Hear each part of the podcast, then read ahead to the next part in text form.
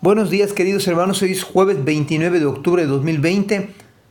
Estamos en el capítulo 41 del libro de Job y hoy vamos a leer del versículo 9 hasta el versículo 24, pero vamos a orar antes de continuar.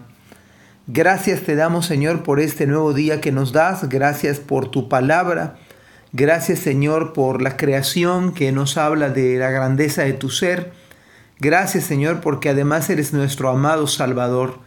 Te pedimos, oh Señor, que bendigas este momento de reflexión, que puedas hablar a nuestras vidas en el nombre de Jesús.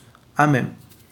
Dice la palabra del Señor, es inútil tratar de capturarlo. El cazador que lo intente será derribado.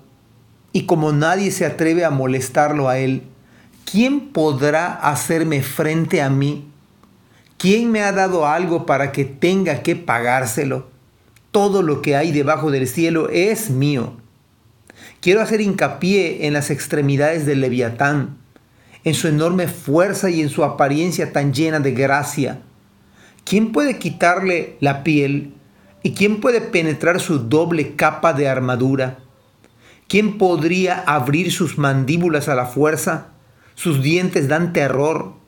Las escamas en su lomo son como hileras de escudos fuertemente selladas están tan apretadas que el aire no puede pasar entre ellas. Cada escama está fuertemente pegada a la siguiente.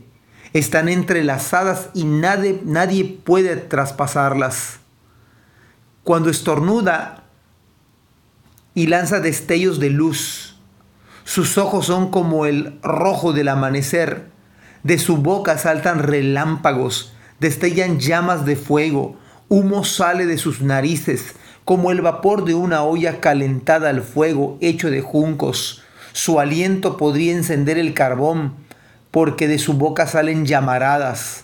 La tremenda fuerza del cuello del leviatán infunde terror por donde quiera que va. Su carne es dura y firme y no se puede traspasar. Su corazón es duro como la roca, duro como piedra de molino. Pocas veces, en verdad, tenemos tiempo para maravillarnos de la obra y, o de las obras gloriosas del Señor. Pero nos, nos atemoriza una tormenta, nos tiene confinados una pandemia. Y por supuesto la tormenta tiene afectaciones. Y por supuesto la pandemia también hay riesgo de vida. Pero en verdad deberíamos disfrutar dicha tormenta pues ya hemos aprendido cómo Dios habla por medio de los truenos, por medio de su creación, pero nos habla de manera directa y clara por medio de su palabra. Esta oportunidad, porque fue una oportunidad para Job, es para que Job contemplara las gloriosas y poderosas obras del Señor. Igual podemos decir de la pandemia, que ha traído muerte, ha traído confinamiento, pero también gracias a la pandemia, a pesar, a pesar del confinamiento, a pesar del encierro, podemos orar más. Podemos leer la palabra de Dios más.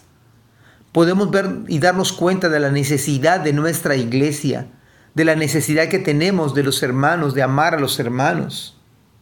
Así que Leviatán no es el asunto relevante en este capítulo, más bien el Leviatán sirve para entender y conocer más a nuestro Señor.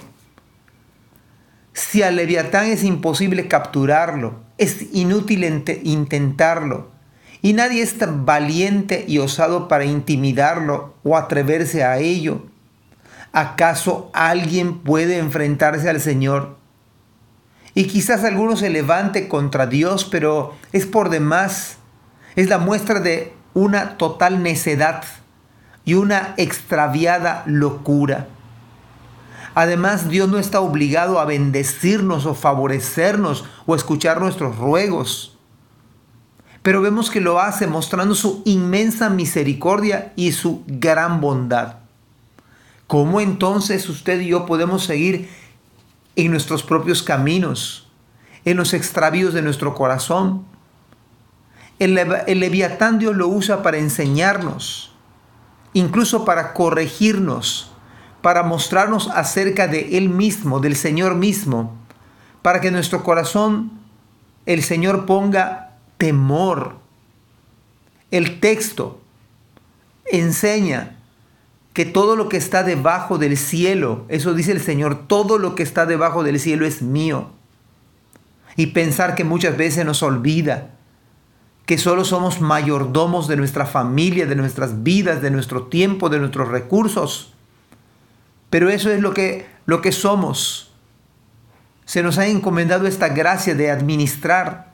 Todo es del Señor. Nuestro cuerpo es templo del Espíritu Santo. Nuestros hijos son propiedad del Señor. Ahora bien, es muy característico este animal. Por un lado tiene un aspecto agradable, pero por otro se vuelve aterrador. Pero Dios en su apariencia y realmente es majestuoso e indescriptible. Y aunque no le hemos visto, un día le veremos cara a cara para siempre. Y el aspecto de este leviatán parece ser sacado de una novela de terror por momentos. Pero es la obra de Dios. Es verdad. Dios es santo, es sublime, es salvador y es fuego consumidor. Mas sin embargo, la Biblia dice que habitó entre nosotros y vimos su gloria, gloria como la del unigénito del Padre, lleno de gracia y de verdad. El leviatán es descrito como la bestia más fuerte y terrible, aunque este animal es parte de lo que Dios creó, o si fue solamente una ilustración para mostrar que el Señor Todopoderoso es, también fue válido. Así que en esta mañana no es que usted y yo sepamos más del leviatán, sino que usted sepa más y conozca más y conozcamos más acerca de nuestro Dios. El leviatán no pudo descubrir todo el poder de Dios. El leviatán no logró ilustrar toda la obra de nuestro Dios. Pero Cristo ha revelado al Padre por medio de Él mismo. Dijo, Él mismo dijo, el que me ha visto a mí, ha visto al Padre. Quiera Dios que a través de este, estos pasajes nosotros entendamos que de Dios es todo, que somos nada delante de su presencia y que por medio de Cristo hoy podemos conocer al Padre por medio de su Hijo. Que el Señor bendiga su palabra y que siga obrando en nuestros corazones. Amén.